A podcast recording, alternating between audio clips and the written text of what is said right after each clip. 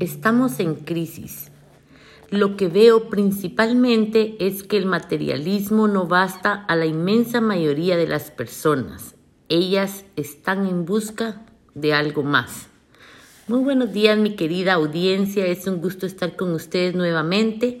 Hoy voy a estar hablando del tema que estamos atravesando mundialmente. Estamos en crisis.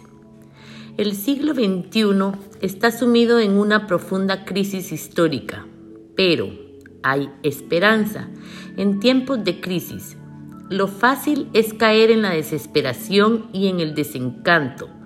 Sin embargo, tenemos la sagrada responsabilidad de construir entre todos un mundo más aceptable que el actual.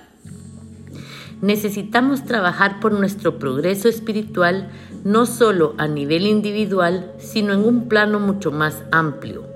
El progreso espiritual de nuestra sociedad, que sin duda comienza por nosotros mismos, necesitamos tomar conciencia del ego para guardarnos de su tentación.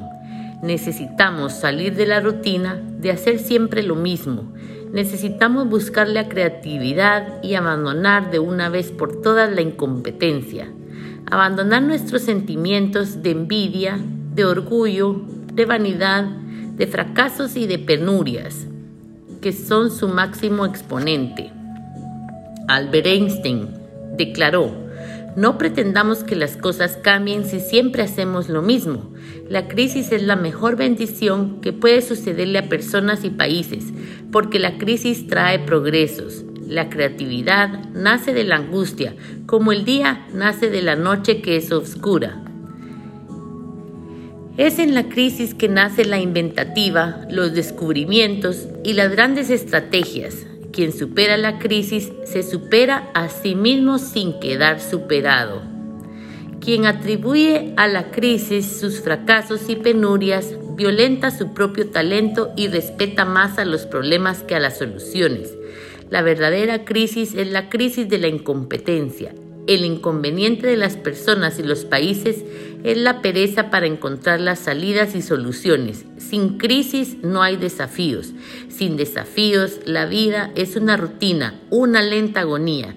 Sin crisis no hay méritos. Es en la crisis donde aflora la mejor o lo mejor de cada uno.